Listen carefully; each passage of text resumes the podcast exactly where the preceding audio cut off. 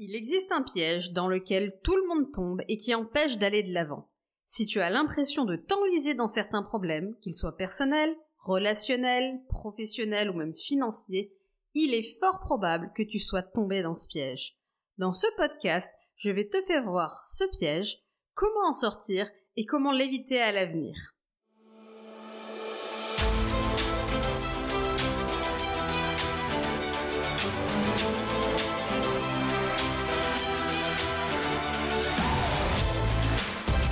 Bonjour, je suis Magali Wagner, je suis entrepreneur multicasquette et mon métier, c'est d'accompagner ceux et celles qui veulent s'accomplir intégralement à se créer une vie inspirante, sécurisante, empreinte de légèreté et de liberté.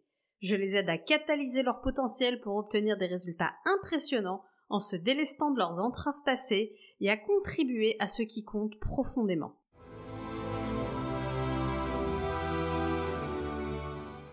Dans l'épisode du jour, nous allons voir une règle que j'ai personnellement apprise grâce à l'immobilier et dont j'ai ensuite pu voir qu'elle s'appliquait dans tous les domaines de vie.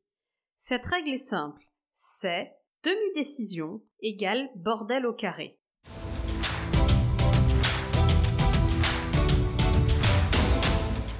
C'est des restes de mon passé scientifique que d'aimer voir des équations dans les événements de la vie.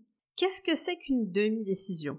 Une demi-décision, c'est une décision qu'on ne prend pas vraiment. On voit bien qu'on a un problème, on voit bien que les choses ne se passent pas comme on voudrait qu'elles se passent, et on essaye de limiter les effets de bord. Et on met tout notre focus, notre énergie, nos pensées, nos ressources à limiter les impacts négatifs du problème au lieu de résoudre réellement le problème. Je vous donne cet exemple pour moi, donc ma découverte et ma rencontre avec cette règle. Quand j'ai enchaîné mes biens immobiliers, et notamment je suis passée du premier au deuxième immeuble, il y avait vraiment des problèmes de finition sur mon premier immeuble et c'était vraiment en train de se tendre avec l'artisan avec qui je travaillais. Mais j'avais la grande chance d'avoir le deuxième immeuble comme carotte derrière. Et j'ai bêtement, et c'était une erreur, utilisé le contrat du deuxième immeuble pour lui faire finir les travaux du premier sans réaliser que j'allais me mettre dans des problèmes encore beaucoup plus importants sur le second immeuble. Et parce que je n'avais plus la force à ce moment-là de le gérer et de gérer la situation, ce que j'ai fait, c'est que j'ai pris un maître d'œuvre pour superviser les travaux. Et voilà, j'ai pris un maître d'œuvre pour superviser un chantier pour lequel j'avais déjà contractualisé. Et le rapport de force entre le maître d'œuvre et l'artisan n'était pas celui qu'il aurait dû être en temps normal. Bref, cela m'a permis d'éviter les plus grands soucis, mais on va se le dire franchement, sur le deuxième immeuble, il y a eu énormément de malfaçons, énormément de problèmes, et d'avoir voulu résoudre le problème partiellement en simplement mettant un maître d'œuvre qui allait agir sur ce qui se passait au lieu de prendre ma responsabilité à l'époque qui aurait été de, évidemment c'est facile de le dire avec le recul, de ne pas contractualiser pour le deuxième chantier avec la même équipe. Pourquoi je ne l'ai pas fait à l'époque? Parce que j'étais engagée, j'avais des crédits qui allaient tourner, j'allais mon accord avec l'urbanisme qui était en cours, et le temps passait. Et je me suis dit, si je repars à zéro, si je me cherche une nouvelle équipe, j'ignore complètement les coûts que ça va représenter. Est-ce que ça va me coûter plus cher, moins cher, mais surtout, est-ce qu'on va tenir les délais? Et est-ce que je vais pas me retrouver pendu par mon crédit? Alors on est d'accord, j'étais à 80 milliards de pourcents dans mon reptilien, parce que si j'avais pu avoir accès à mes ressources à ce moment-là, si j'avais été avec les ressources que j'ai en temps normal quand je vais bien, j'aurais pu voir à quel point, bah finalement payer quelques mensualités de crédit même sur un immeuble et même s'il n'y a pas de locataire, c'est pas la mort. S'embarquer avec des gens qui de plus en plus ont fait des choses qui n'étaient pas à faire, bah c'est compliqué. C'était ma leçon. J'avais besoin d'apprendre ma leçon et j'avais sous-estimé les problèmes que me posait le fait de garder cette équipe-là, et j'avais surestimé les problèmes que ça me poserait d'aller chercher une nouvelle équipe. C'est ok. J'ai pris une demi-décision, j'ai mis un pansement, et c'était pas suffisant. Et je vous garantis qu'encore maintenant, je gère les effets de bord de cette erreur et les problèmes que ça a posé. On est plusieurs années après, et j'en ai encore des, j'ai encore des choses à gérer là-dessus. Et c'est quelque chose que j'ai pu vivre à plein d'autres égards d'ailleurs dans l'immobilier parce que c'est quand même un bel endroit où il y a des gens qui mettent des pansements sur des jambes de bois. J'avais par exemple un problème de remontée capillaire dans un appartement et des super artisans qui m'ont systématiquement fait des travaux de vas-y on va cacher le truc et puis ça va bien se passer. Et une fois, deux fois, j'ai bien voulu croire que le truc allait se résorber tout seul. Moi, la troisième fois que vous repeignez un appartement pour qu'il soit nickel, comprenez bien que le problème, il va pas sortir comme ça. Et, j'ai trouvé des artisans sérieux qui m'ont fait un vrai travail de traitement avec des infiltrations. Enfin voilà, pour ceux qui connaissent les sujets des remontées capillaires, un vrai travail pour étanchéifier la pièce et pour qu'il n'y ait plus jamais de remontées capillaires. Ça m'a coûté beaucoup moins cher que ce que j'avais imaginé, là encore une fois. Et encore, mais ça m'aurait coûté plus cher que ça, c'était pas grave. Hein. parce que résoudre un problème définitivement, ça n'a aucun prix. Et on fait tous ça dans la vie, alors c'est particulièrement vrai pour certaines personnes quand le sujet est financier, mais pour plein de domaines, on a tendance à faire ça en fait, à prendre des décisions partielles, on, on met un petit coup de peinture, on fait un petit truc, mais résoudre le problème définitivement, dormir sur ses deux oreilles, savoir qu'il n'y aura pas de problème, ça n'a aucun prix. Et ça, c'est une leçon que j'ai apprise grâce à l'immobilier. Alors, ce concept de demi-décision, derrière, j'ai pu l'observer à plein d'endroits. J'ai pu l'observer quand j'étais au conseil d'administration de l'école de mes enfants et qu'il a fallu prendre des décisions concernant une mère d'élèves qui posait vraiment des problèmes et qui était dangereuse concrètement pour l'école. Et j'ai pu admirer à quel point tout le monde jouait la montre et tout le monde espérait qu'elle se lasserait et que ça finirait par passer, ce qui n'a pas fonctionné. Et ça partit bien bien bien en vrille. J'ai pu l'observer encore chez des amis, et notamment sur le sujet du couple ou sur le sujet familial. Qu'est-ce qui se passe quand je ne suis pas d'accord avec le comportement d'un tel ou d'un tel, que ce soit mon partenaire de vie, que ce soit mes parents Combien de personnes j'ai vu prendre des, des morceaux de décision, mais tolérer des choses et ne pas être capable de prendre une décision définitive qui est oui, non, définitivement. Donc ça s'applique vraiment à tous les domaines de vie. C'est vrai aussi quand on est sur le sujet de l'argent. Est-ce que j'investis? Oui, mais pas trop. Un peu. Ah bah tiens, je vais faire des économies. Ah ouais, mais il y a quand même cette super belle opportunité qui arrive, alors du coup, je vais pas la rater parce qu'en fait, je me raconte l'histoire que pour plus tard, ça va être euh, économique. Et c'est pas du tout vrai. J'ai juste pris qu'une demi-décision. J'ai pas pris une vraie décision. Alors qu'est-ce que c'est une vraie décision? Bah, Une vraie décision, c'est une décision tranchée, sur laquelle on ne revient pas, sur laquelle on a pleinement embrassé les avantages et les inconvénients, et on y va. Si tu décides par exemple que tu vas plus boire d'alcool parce que t'as décidé soit pour des raisons de poids, soit pour des raisons de santé, peu importe, t'as décidé que t'allais arrêter l'alcool, tu reprends pas un verre parce qu'il y a machin ou bidule qui passe à la maison. Tu décides et tu t'y tiens. Tu ne prends pas la décision de confier une partie de ton électricité à un électricien, puis l'autre partie tu vas la faire toi-même, et tu peux être sûr que ça, c'est le bon moyen pour que ce soit jamais la faute de personne et qu'à la fin tu te retrouves à faire tout il y a vraiment un sujet là-dessus. C'est les demi-décisions, c'est toujours un truc parce qu'on manque de courage ou on est dans notre reptilien, dans notre peur. Moi, à l'époque, j'ai manqué de courage, j'ai manqué de courage de prendre le risque financier, de prendre le risque sur le long terme. Et puis j'avais un sujet sur le relationnel et, et j'ai manqué de courage aussi de froisser cet artisan. Et c'est ok, j'avais besoin d'apprendre ma leçon. Aujourd'hui, les choses sont différentes. Mais certaines personnes manquent de courage de dire à leur partenaire de vie, tu ne peux pas te comporter comme ça, ça c'est inacceptable. Certaines personnes manquent du courage de dire à leurs parents ou à leurs amis que ça c'est oui et ça c'est non. Et c'est pareil en fait, ça prend des proportions. Tu n'as pas le courage de dire à tes parents que tu ne veux pas aller les voir une fois par mois parce qu'ils habitent à 300 bornes. Tu vas t'infliger d'y aller en les détestant de le faire et ça va être systématiquement très compliqué. Tout ça parce que tu ne peux pas accepter le fait de déplaire. Probablement que tu projettes qu'on t'aimera pas si tu dis que bah non, tu veux pas. Mais tu y vas à reculons, tu détestes ce que tu fais, t'es la personne qui fait la gueule, c'est toi qui pourris l'ambiance, tu fous la merde partout, uniquement parce que tu veux pas être là. Et quand tu commenceras à accepter qu'en fait, faire quelque chose à contre-coeur, c'est bien pire que de prendre le courage et de dire je le fais pas, parce que je t'aime, parce que je m'aime, parce que je nous choisis, que je veux préserver la relation, je veux pas me forcer à faire un truc qui est complètement inacceptable pour moi. Et entendons-nous bien, je n'ai pas dit ici qu'on ne doit jamais faire d'efforts pour nos proches. Ça n'est pas mon propos. Mon propos, il est de dire qu'à un moment donné, il y a certains des engagements qui sont vraiment hors sol pour nous et il faut être capable de dire non.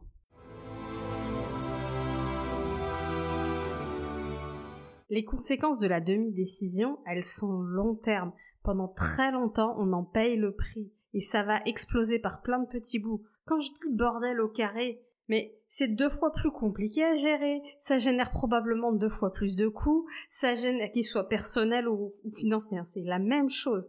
Combien de personnes je vois s'entretuer dans une famille parce qu'ils sont pas d'accord, par exemple, imaginons qu'il y ait une maison de vacances, ils sont pas d'accord sur qui y va quand, et plutôt qu'il y en ait un qui prenne la décision bah on vend, on se débarrasse du problème, ou on met en place un planning qui est fixe, ou on fait une rotation annuelle, peu importe, une décision qui bloque le système et qui fait qu'il n'est plus possible de se pouiller. Eh ben, il y a un nombre incalculable de familles, c'est le cas de la mienne également, qui préfèrent se pouiller tous les ans comme un sport annuel pour décider si c'est Pierre, Paul ou Jacques qui va pouvoir faire le machin et avoir les revirements de chacun. Et moi, je suis sortie de cette partie-là il y a quelques années parce que le prix à payer de ça, il est monstrueux. Tu passes la moitié de tes vacances à gérer les impacts émotionnels du fait que t'es gagné ou perdu ou machin. C'est hallucinant. Moi, malgré la charge que j'avais à l'époque sur le fait de dépenser de l'argent, j'ai clôturé le délire. Avec mon mari, on a commencé à payer des vacances. Alors oui, ça représente un budget, mais c'était les meilleures vacances de ma vie.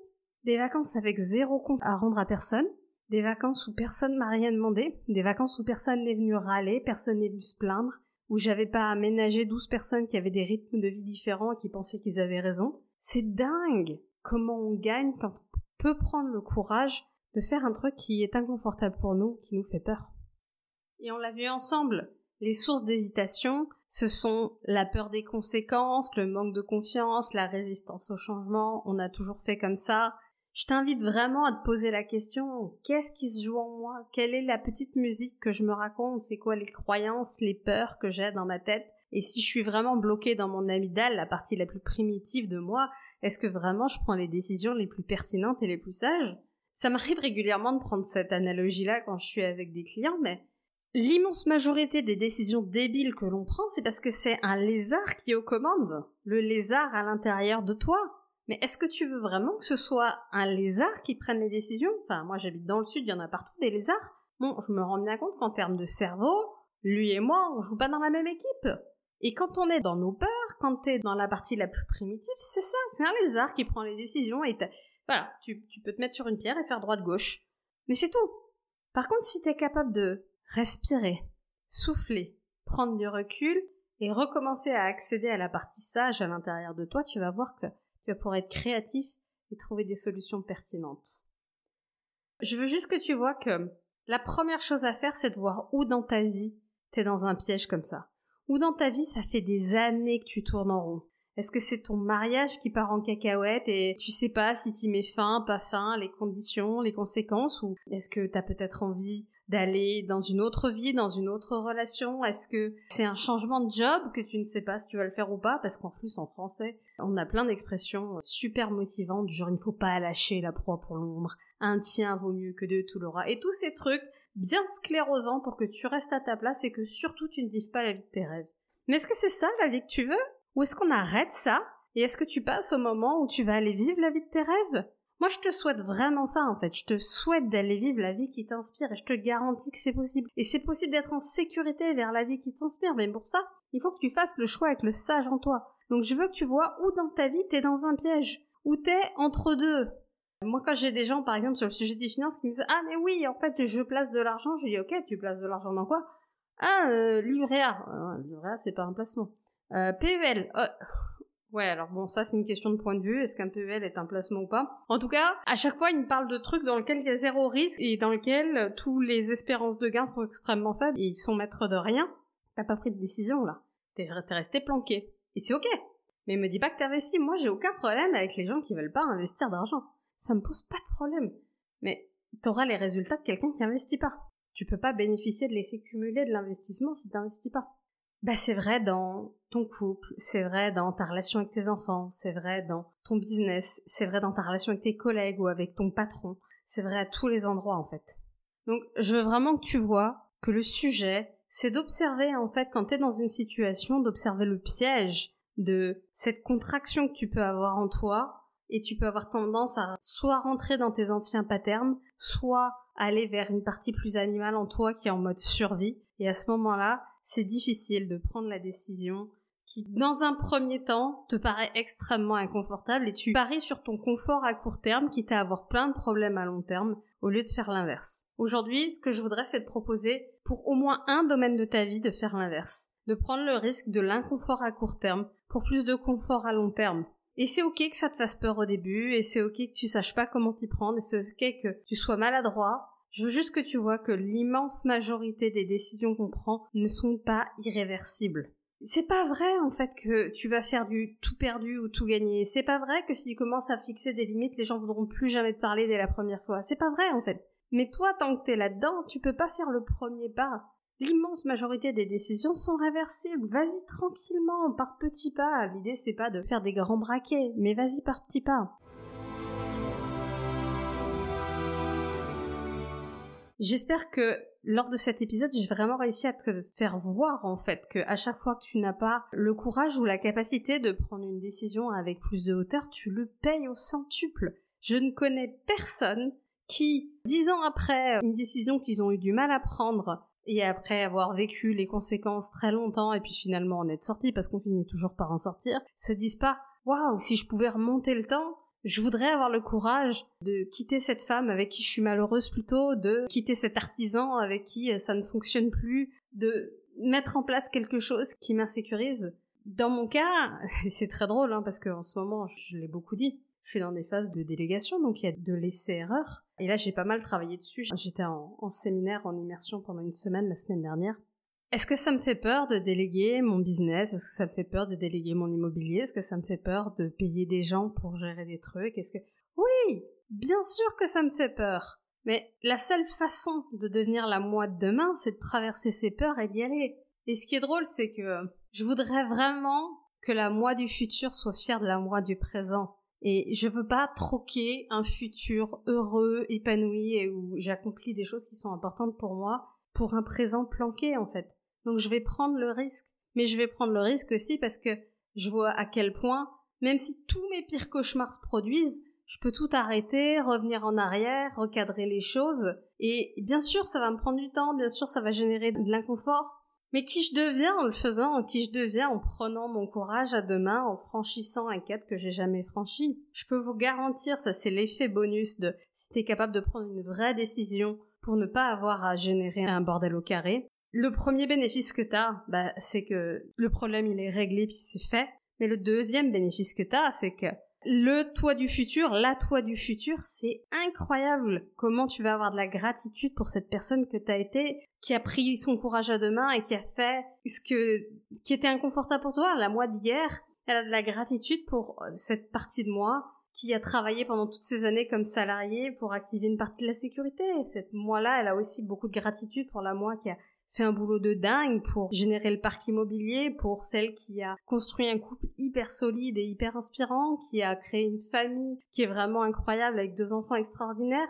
Tout ce que j'ai dans ma vie aujourd'hui, je l'ai parce que la moi du passé, elle a pris des décisions extrêmement flippantes qui lui a permis d'avancer. Encore une fois, on fait ça un pas à la fois, un sujet à la fois. J'ai pas dit qu'il fallait tout péter d'un coup. Mais pour le sujet qui est le plus compliqué pour toi en ce moment, prends une décision et je vais préciser un truc. Une décision qui est 100% en ton pouvoir. Je l'ai beaucoup vu parce que du coup, la semaine dernière, j'étais à la dernière retraite Mastery de David Laroche sur lequel je faisais partie de l'équipe et j'accompagnais les participants. C'est dingue le nombre de personnes qui voudraient que les circonstances soient différentes, que les gens changent, que telle ou telle personne se comporte autrement, mais ça n'est pas en ton pouvoir. Par contre, ton pouvoir, c'est, sachant qui l'autre est, sachant comment il est, qu'est-ce que moi je veux pour moi, comment moi je m'honore. Pas en, en trouvant que c'est pas juste et que c'est dégueulasse et que l'autre devrait faire différemment, ça ne fonctionne pas. Prends des décisions où tu as 100% le pouvoir. Je pouvais faire une incantation vaudou en espérant que mon artisan tout à coup devienne irréprochable. C'est pas du tout ce qui s'est passé, c'est devenu de pire en pire. Et c'est vrai pour tous les domaines de ta vie. N'espère pas que ta mère, ton père, tes enfants, ton mari, ta femme changent. Ça ne se produira pas. Si ton chef est quelqu'un d'assez toxique et qu'il te met la pression et qu'il te fait du harcèlement, ça va continuer. Mais quelle décision toi tu peux prendre pour que ça s'arrête? En ton pouvoir. Et il y en a toujours.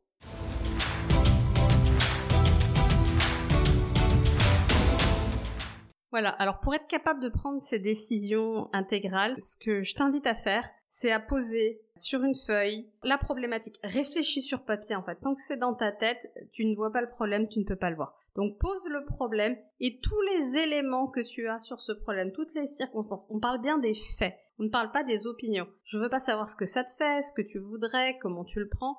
Je veux que tu me listes les faits en fait qui sont là-dedans. Ensuite, je voudrais que tu me listes est-ce que c'est ok pour toi tel que ça se passe? Est-ce que c'est pas ok? Qu'est-ce qui est ok? Qu'est-ce qui est pas ok? Et ensuite, propose plusieurs solutions. Il n'y a jamais qu'une seule décision. Teste plusieurs décisions que tu pourrais prendre et vois que chacune de ces décisions a des avantages et des inconvénients. Il n'existe pas de solution magique qui ne revête pas des contraintes. Sinon, ce serait plus une décision, ce serait une évidence. Les gens voudraient que ce soit évident, mais si c'est évident, c'est évident que parce que tu ne vois pas encore qu'est-ce qui est pourri dans la décision que tu as prise. Et il y a toujours des trucs pourris.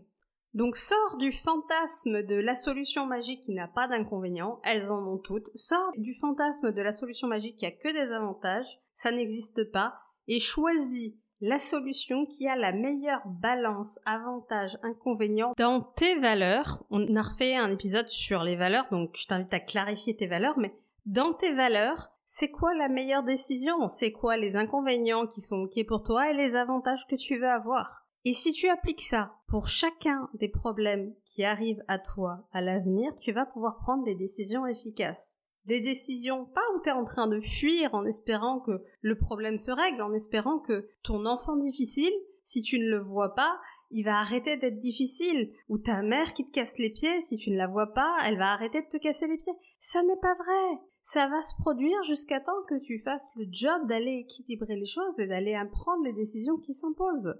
Donc que ce soit dans ton business, dans tes finances, dans tes relations, dans ton perso, ta relation à toi, un sujet de poids ou d'addiction que tu voudrais changer, etc., prends une décision. Et la décision, ça peut être une décision de je vais aller me former. La décision, ça peut être une décision de je vais lire des livres. La décision, ça peut être une décision de je vais me faire accompagner. Ce sont ça les décisions qui peuvent tout changer.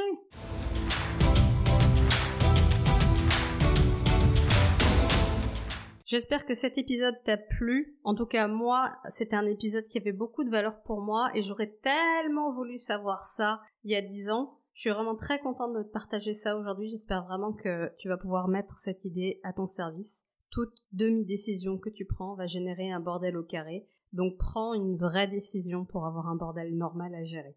J'ai envie que tu me dises dans les commentaires comment t'as trouvé cet épisode, qu'est-ce que ça t'inspire, c'est quoi le sujet sur lequel t'as envie d'avancer, c'est quoi la décision que t'as besoin de prendre, et si jamais t'as encore des résistances là-dessus, de quoi t'as besoin pour prendre cette décision et qu'elle soit ok pour toi? Je te souhaite une excellente semaine, prends soin de toi et à la semaine prochaine.